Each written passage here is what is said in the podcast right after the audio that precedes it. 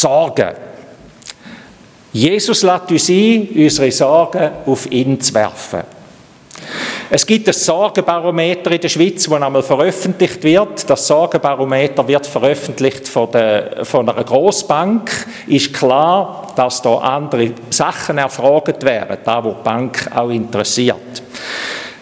Wenn wir Sorgenbarometer würden nehmen von den Zuhörern, wo Jesus, wo die Worte von Jesus gehört haben, die ich auch gelesen habe, wenn wir würden fragen, was haben die für ein Sorgenbarometer gehabt hier, vor 2000 Jahren, dann ist das am See Genezareth, dann ist das ein anderes gewesen, als wenn ihr die Worte hört, heute zu Berg oder irgendwo am Livestream im Jahr 2021. Das hat sich verändert. Offensichtlich ist dort Sorgenbarometer gewesen, Essen, Trinken, Anlegen.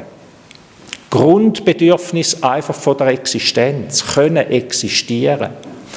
Wenn wir ehrlich sind, ist das von uns da innen, Gott sei Dank, nicht das Hauptthema. Es hat aber viele wo, auf dieser Welt, wo das immer noch das Hauptthema ist. Unseres da ist es nicht, denke ich. Unser Sorgenbarometer würde sagen, wir haben Sorge um unsere Arbeit um unser Einkommen. Wir haben Sorge um Kinder vielleicht, die einen eigenen Weg gehen oder die, die eine schwierige Entwicklung haben. Wir haben Sorgen um Beziehungen, um Ehen, um die eigene Beziehung vielleicht, wo man merkt, so geht das nicht weiter. Was wird aus uns? Wo sind wir noch hergekommen? Sorge ums Altwerden. Wie werde ich alt? Was passiert mit mir jetzt? Einsamkeit. Unsere Sorgen drüllen sich um die Frage, bin ich geliebt? Bin ich ein Geliebter? Bin ich, werde ich von Menschen geliebt, wertgeschätzt? Bin ich angenommen? Bin ich ein Teil von einer Gesellschaft, ein Teil von einer Gruppe? Ist da meine Sorge, dass ich das nicht bin? Und viele haben die Sorge, dass sie sich selber nicht annehmen können. Sich nicht annehmen können, so wie man ist. Schönheit spielt da eine Rolle, dass man sich nicht schön fühlt, dass man sich nicht gescheit genug vielleicht fühlt, das Prestige nicht hat, wo man gern hätte, wo man denkt, da haben andere. Das ganze Wesen, dass man mit dem Wesen nicht, nicht, nicht im Frieden ist, dass man gern anders will sein, anders will aussehen, sorgen. Am Rand vom Fünf Lieber da wissen hoffentlich alle, steht etwas. Am Rand von unserem fünf Lieber steht etwas, auf dem Rand, also nicht nur im Bild vorne und hinten, auf dem Rand steht Dominus Providebit. Der Herr sorgt vor. Der Herr sorgt vor. Gott wird vorsorgen. Es ist ein Zitat aus der alttestamentlichen Geschichte von Abraham, wo mit dem Isaac hat den Gang auf den Berg gehen und, und wo der Isaac fragt, aber wir haben ja gar kein Opfertier dabei, da gibt er zur Antwort, Gott wird vorsorgen.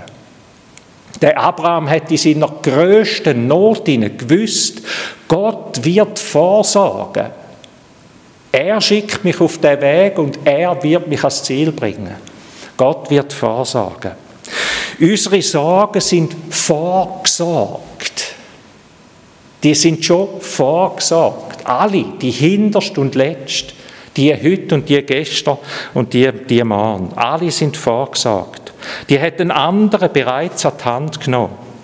Er löst sie, erklärt sie und er macht sie zu seiner eigenen Sache. Jesus sagt, euer Vater im Himmel weiß, dass ihr all dessen bedürft. Ihr Kleingläubigen. Ich schaue nicht nur euch an, oder? Das, so sagt Jesus uns, ihr Kleingläubigen. Die Bibel und Kirchengeschichte ist voll von Menschen, die erfahren haben, Gott sorgt für mich. Eben, der Abraham, der erfahren hat, Gott sorgt. Er wird das lösen. Er wird das Dilemma, das ich jetzt nicht auf die Reihe bringe, er wird das lösen. Und dann hat er ja den Opfer, den Bock, den Schafbock, dann im Gebüsch auf das Mal gesehen. Hagar, wo mit ihrem Sohn nicht hätte müssen verhungern, obwohl sie denkt hat, jetzt ist fertig mit uns. Der todkranke Knecht vom Hauptmann von Kapernaum, wo nicht hätte müssen sterben, weil ein anderer vorgesagt hat. Nur einer hätte müssen. Jesus.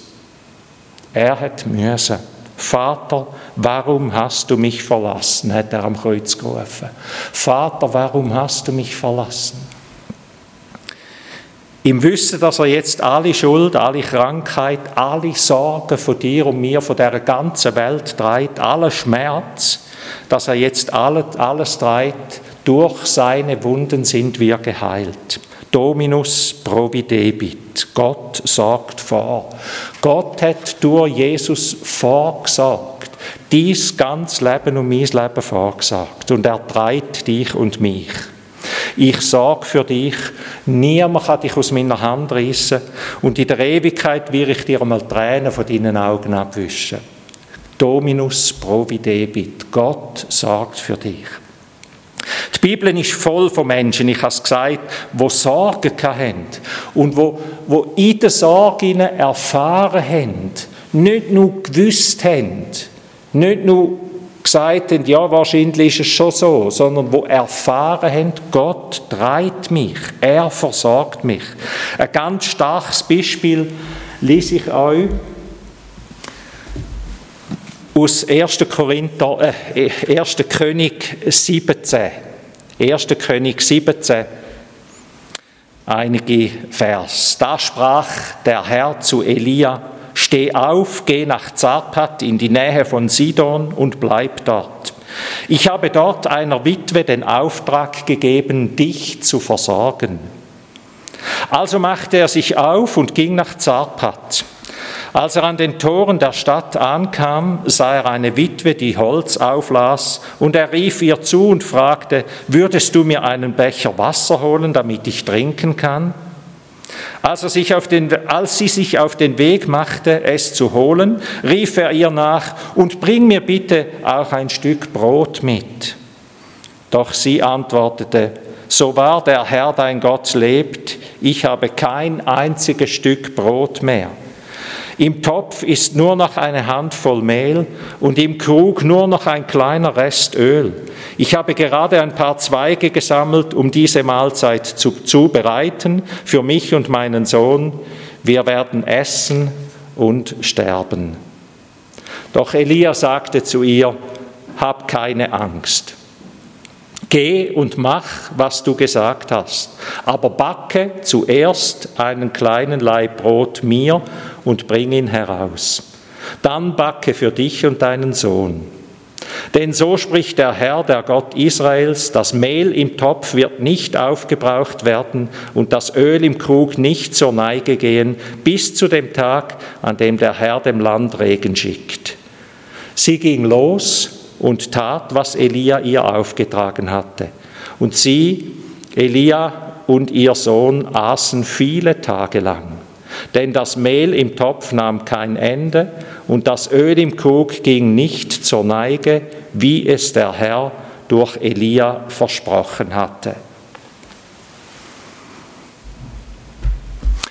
Der Elia, eine der ganz großen Glaubensfiguren im Alten Testament. Der Elia ist auf der Flucht. Auch er hat sich müssen sorgen und Gott sagt: Gang, ich werde dich dort versorgen. Er hat dem König Ahab das Gericht angekündigt. Der König Ahab, wo mehr als 20 Jahre über Israel geherrscht hat, und das heißt in der Bibel, niemand hat so schlimm, so schlimm sich gegen Gott versündigt wie er. Seine Frau, die Säbel, eine heidnische Frau, hat ihn mitgezogen und von Gott weggezogen, hat ihn so weit gebracht, dass er einen heidnischen Tempel bauen lassen hat, Samaria. Und Gott reagiert auf all das Böse von dem König und von dem Volk, wo sich von Gott abwendet. Gott reagiert, reagiert nicht mit Pech und Schwefel aus dem Himmel, sondern er reagiert, indem er den Elia losschickt und sagt, Elia, gang und, und, äh, und, und äh, ruf, ruf, kehret um und wendet euch Gott zu. Und aufgrund von dem hat er sich nachher müssen verstecken und müssen flüchten vor dem König, weil er sich eben gegen den König gestellt hat. Und genau gleich reagiert Gott auf unsere Not und auf die Not von dieser Witfrau wo da verborgen war. Er schickt ihr den Elia, er schickt ihr den Elia entgegen, die Frau mit ihrem Sohn. Und zuerst, was er ihr sagt, ist, fürchte dich nicht. Gott sorgt für dich. Gott hat vorgesagt. Er hat einen Weg, vertrau jetzt meinem Wort. Die Erfahrung zu machen, dass Gott für uns sorgt, ist eine Frage für ist mir so entgegen ist eine Frage gekommen, ist eine Frage von Losen und Entscheiden. Der Elia lost, wo Gott ihn her schickt und und entscheidet sich, das zu tun, auf die Stimme zu hören. Und er geht. Weit weg, ist eine weite Wanderung auf das Sidon. Und die Frau, die lost auf die Worte, die vom Elia kommen, und sie entscheidet sich, so zu handeln. Da wird Natanja noch etwas dazu sagen. Gott versorgt. Er sorgt, er sorgt für sein Wort. Und er sagt uns da, dass er, uns, dass er für uns sorgt im Tod und in der Auferstehung von Jesus Christus. Ich habe schon mal gesagt, die wenigsten von uns haben Hunger, wie die Witfrau da, die gesagt hat, das lange noch zum einmal essen und dann, ist, dann werden wir verhungern müssen, wir zwei. Die wenigsten von uns ist das äh, die Situation. Aber wir alle haben tiefe Bedürfnisse, tiefe Lebensbedürfnisse, die wir stillen wollen. Der Abraham Maslow, ein berühmter Psychologe, er hat von der Bedürfnispyramide geredet. Und er hat gesagt, wir haben da mit diesen Bedürfnissen ist wie eine Pyramide. Wir haben so Grundexistenzbedürfnis, wo wir einfach brauchen zum Leben. Und die nehmen nicht ab gegen Alle Bedürfnisse sind gleich stark, aber wenn das Grundbedürfnis nicht gestillt ist, kann auch das Nächste nicht, nicht leben und kann das Nächste nicht sein. Und er sagt, die Existenz, die Sicherheit ist so ein Grundbedürfnis. Und dann kommen die Bedürfnisse nach sozialem Anschluss. Ich will Teil von etwas sein. Einsamkeit. Anerkennung. Erfüllung, dass mein Leben einen, einen, Sinn hat und Anerkennung, dass ich, dass ich Anerkennung gewinne. Und das letzte, sagt er, ist Transzendenz. Also Sinnhaftigkeit über mein Leben aus, dass mein Leben eine Spur hinterlässt, dass mein Leben Teil ist von etwas viel Größerem. Und der Marshall Rosenberg, wo man dann von der gewaltfreien Kommunikation her kennt und die einen vielleicht das Buch auch schon gelesen haben, mit dem Besuchsdienst schon darüber äh, äh, Morgen oder Abend gemacht, sagt, alles, was Menschen tun, das tun sie aufgrund von Bedürfnis. Wenn ein Kind sich auffällig benimmt, dann wissen wir heute, wir müssen anschauen, was es mit dem eigentlich sagen. Da ist ein Bedürfnis nicht gestillt. Und darum reagiert es so und so. Und das ist nicht nur bei Kindern. Das geht bis zur Oberstufe, bis kurz vor Sterbebett an. Ist es so? Wir reagieren aufgrund von Bedürfnis. Das Bedürfnis, geliebt zu werden, das Bedürfnis, Teil von einer Gemeinschaft zu sein, das Bedürfnis, dazuzugehören, nicht alleine zu sein, das Bedürfnis nach Sinnhaftigkeit, dass wenn mein Leben morgen fertig ist, dass das Leben einen Sinn hat und auf, aufgehebt ist, vorgesagt ist in der Hand von etwas viel Größerem. Leben mit Jesus heißt nicht nur ein paar Glaubenssätze akzeptieren, sagen, ich bin Christ, sondern Leben mit Jesus heißt die Erfahrung machen, er stillt meine Bedürfnisse. Er stillt meine tiefsten Bedürfnisse nach, nach Liebe, nach Anerkennung, nach Wertschätzung. Er stillt meine Bedürfnisse. Ich weiß mich geliebt. Ich höre das Wort von ihm, wo sagt, du bist schön in meinen Augen. Du bist schön in meinen Augen. Er füllt meine, meine einsame Stube mit seiner Gegenwart. Er macht mich ruhig in meiner Krankheit und im Alter. Er nimmt mir die Lebenslast von dem, wo ich vielleicht jahrzehntelang Schuld schon mit mir herumtrage, Sachen, die niemand wüsste, aber wo mich innerlich zerfressen. Er stillt mein tiefste Bedürfnis. Eine Erfahrung. Die Witwe von Zarpat, die macht eine tiefe Erfahrung. Sie macht nicht nur ein kurzfristiges Erlebnis, dass sie noch einmal geschwind zu essen bekommen hat und dann ist der Elia wieder weg sondern er ist dort geblieben, sie haben lang, sie haben einfach immer wieder, es hat nicht aufgehört. Das ist eine Erfahrung. Wie kommen wir dazu, zu dieser tiefen Erfahrung? Zwei Sachen, die ich gesagt habe, das Wort und die Entscheidung. Dass wir das Wort von Gott hören, was er über uns sagt und dass wir uns entscheiden, dem Wort mehr zu vertrauen als allen anderen Stimmen. Und das Dritte, das hat Natanja wunderschön vorbereitet auf dem, auf dem Gottesdienstblatt, wo ich euch herzlich empfehle, als Herzlecken das Gottesdienstblatt mitzunehmen oder abzuladen, auch dort, wo ihr den Gottesdienst schaut und hört auf der Homepage. Das Dritte ist üben, einüben. Wir sind in, dürfen in die Sportferien gehen oder, oder in die Winterferien und wir haben miteinander geübt, das Langläufeln. Skifahren habe ich das Gefühl, dass mir einfach in die Wiege gelegt. Das kann ich einfach. Aber ist ja auch nicht so. Da habe ich ja jahrelang geübt, aber da habe ich wieder vergessen. Heute läuft das einfach. Beim Langläufeln merke ich, da muss ich üben. Sonst geht das nicht, sonst komme ich nicht weiter. Ähm, und um da geht es auch im Glauben, auch im geistlichen Leben. Das Einüben von einer Wahrheit, das Einüben, wo ein Erlebnis zu einer Erfahrung macht. Wo ein Anbetungslied nicht ein Erlebnis einfach ist, dass ich es im Moment gerade schön finde, sondern zu einer Erfahrung wird, dass da mein Leben trägt. Und das kann man nur mit Üben, mit immer wieder dran sein. Nathanael hat wunderschöne Beispiele gemacht, wie man das einüben kann. Gönnt dem bitte an. Lernen als Gotteskind zu leben. Lernen immer wieder die Stimme zu lassen, du bist mein geliebter Sohn, du bist meine geliebte Tochter. Dominus probidebit. Und wie das jetzt bei der Witwe war, da wird uns jetzt Natanja noch ans Herz legen. Die Witwe Mutter von einem Bub, verzweifelt, hungrig und irgendwie schaut sie dem Tod in die Augen. Wir lesen von dieser Witwe, zu der der Elia kommt. Alle Nahrungsmittel sind erschöpft. Nur noch ein bisschen Mehl, nur noch ein bisschen Öl. Genau noch genug für ein letztes Brot. Und dann wird alles, was sie hat, aufgebraucht sein.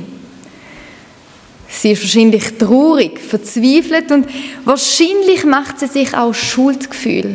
Sie ist eine Mami, die nicht kann für ihren Sohn sorgen. Und sie sammelt die Holzstückchen und im Wissen, dass sie nur noch ein einziges Brot backen Und dann kommt ein Mann und der bittet sie um das Stückchen Brot.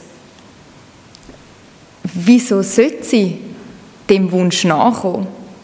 Wieso wird sie das allerletzte, was sie hat, einem fremden Mann geben? Am Anfang der Geschichte, wo der Herzog vorgelesen hat, steht, da geschah das Wort des Herrn zu ihm. Mache dich auf, geh nach Zarpat, das zu Sidon gehört, und bleibe dort siehe, ich habe dort einer Witwe befohlen, dich zu versorgen. Die Witwe hat nicht das erste Mal vom Elia gehört, dass sie sollte für ihn ein Brot backen. Nein, Gott selber hat sie vorbereitet Sie hat gewusst, dass ein Mann wird kommen und dass sie das Brot wird backen. Und sie selber erkennt den Gott, der Gott, wo ihr den Auftrag gegeben hat, weil sie sagt, so wahr der Herr, dein Gott, lebt. Gott hat sie vorbereitet, sie erkennt den Gott. Obwohl sie eine phönizische Frau war, die eigentlich an Baal glaubt hat, hat sie den Gott von Israel erkennt und seinem Wort gefolgt. Und die Aufforderung von Elia ist ja eigentlich menschlich gesehen unverständlich. Die Witwe hat selber nicht genug. Wir denken vielleicht, Elia, du bist ja verrückt. Sie hat nicht einmal selber genug von dem. Aber Elia antwortet der Frau, hab keine Angst, fürchte dich nicht. Es ist eine prophetische Nachricht von Gott an die Witwe, nämlich Gott selber wird versorgen. Und die Witwe erkennt, Gott hat den Elia berufen und Gott hat den Elia zu ihr geführt. Und was bedeutet die Geschichte Für uns, was bedeutet das vielleicht heute? Der Hans-Peter hat schon ein bisschen gesagt, wir haben andere Bedürfnisse. Ich habe drei Punkte aufgeschrieben. Erstens, Gott hat die Witwe vorbereitet. Er, er hat sie auf das, wo wir kommen, auf den Besuch, wo wir kommen, vorbereitet. Und vielleicht gibt auch Gott uns etwas aufs Herz, wo wir machen können. Vielleicht momentan etwas von dem, wo wir nicht genug haben, wo wir uns noch mehr sehnen. Vielleicht ist das noch Ermutigungen, noch Freude. Vielleicht gibt Gott uns einen Impuls aufs Herz, um jemanden in unserem Leben zu ermutigen. Ich habe in dieser Woche das Gefühl gehabt, ich müsse mit jemandem Kontakt aufnehmen. Gott hat mir eine Person aufs Herz gelegt. Ich habe mich bei dieser Person erkundigt und gar nichts ist zurückgekommen. Bin ich fest enttäuscht gewesen? Ja. Hat es mich mitgenommen und habe ich meinem Mann gesagt, das nervt mich, jetzt habe ich extra geschrieben, ja. Und dann habe ich die Predigt davon vorbereitet und habe mich in den Text gelesen und habe gemerkt, am Schluss kommt es gar nicht darauf an, wie die andere Person reagiert. Es kommt darauf an, was ich mache, wo ich das Gefühl habe, Gott sagt mir etwas. Ich sollte etwas machen, egal was die Menschen mir zurückmelden oder was sie sagen. Also mein erster Impuls ist, Gottes Impuls nachgehen. Das Zweite ist, in der grössten Not hat die Witwe Gott vertraut. Obwohl sie ja im Hinterkopf gewusst hat, ich habe nur noch Mehl und Öl für ein einziges Brot, hat sie, was sie gegeben hat und vertraut, Gott wird schon versagen. Sie hat wahrscheinlich Angst gehabt, denke ich. Sie hat gedacht, das Letzte und dann ist es gewesen, und vielleicht sterben wir jetzt hungrig. Und wo ich gedacht habe, ist mir das Wort Demut in den Sinn gekommen. Und nämlich Demut ist althochdeutsch und besteht aus zwei Wörtern, nämlich dienen und Mut. Und die Witwe ist eigentlich, wenn man Demut so deutet, demütig sein. Sie hat dient mit Mut, sie hat dient mit Vertrauen, dass Gott am Schluss doch wird für sie schauen. Die Frage ist, dienen wir momentan mutig? Mutig vielleicht, wie wir wissen, Gott ist bei uns, Gott ist in uns. Und dienen wir vielleicht, wie wir wissen, am Schluss wird Gott auf uns schauen. Und in der heutigen Lesung haben wir gehört, sorgt euch nicht um euer Leben, was ihr essen und trinken werdet, auch nicht um euren Leib, was ihr anziehen werdet. Ist nicht das Leben mehr als die Nahrung und der Leib mehr als die Kleidung? Vertraue mir Gott, auch wenn wir im Moment nichts sehen. Und das schließt am Punkt 3 an. Am Schluss versorgt Gott. Gott hat die Witwe versorgt, Gott hat den Abraham versorgt. Gott hat in der ganzen Bibel Leute versorgt und geschaut. Die Witwe ist treu Sie hat am Ruf von Gott und am Auftrag gefolgt. Und er hat sie beschenkt mit allem, was sie gebraucht hat. Er hat ihr sogar im Überfluss gegeben. Wir lesen, das Öl und das Mehl ist nicht mehr ausgegangen. Gott sieht auch unser Leben und er versorgt auch uns. Und der Lesung von heute steht, darum sollt ihr nicht sorgen und sagen, was werden wir essen, was werden wir trinken, womit werden wir uns kleiden. Nach dem allen trachten die Heiden, denn euer himmlischer Vater weiß, dass ihr all dessen bedürft. Gott sorgt sich um dich, Gott sorgt sich um mich, Gott sorgt sich um uns. Und wir dürfen auch glauben, dass Gott uns nicht wird im Stich lassen Dort, wo vielleicht die natürlichen, die menschlichen Ressourcen aufgebraucht sind, dort sehen wir vielleicht ganz besonders Gottes Hand. Die Kraft von Gott kommt dann ins Spiel. Gottes Möglichkeiten sind auch viel größer wie unsere. Gott wird für uns sorgen. Gott wird sorgen in Bereichen, wo wir vielleicht nie für möglich gehalten haben. Und ich kann euch ein Beispiel erzählen. Wir wollten ins Ausland studieren und Studiengebühren im Ausland sind teuer. Sehr teuer. Und wir sind hin und her und wir haben gewusst, finanziell ist es fast nicht machbar. Und wir haben uns bei einer Stiftung, wir haben die irgendwo gefunden mit einer Stiftung von irgendjemandem, der sehr grosszügig ist, beworben.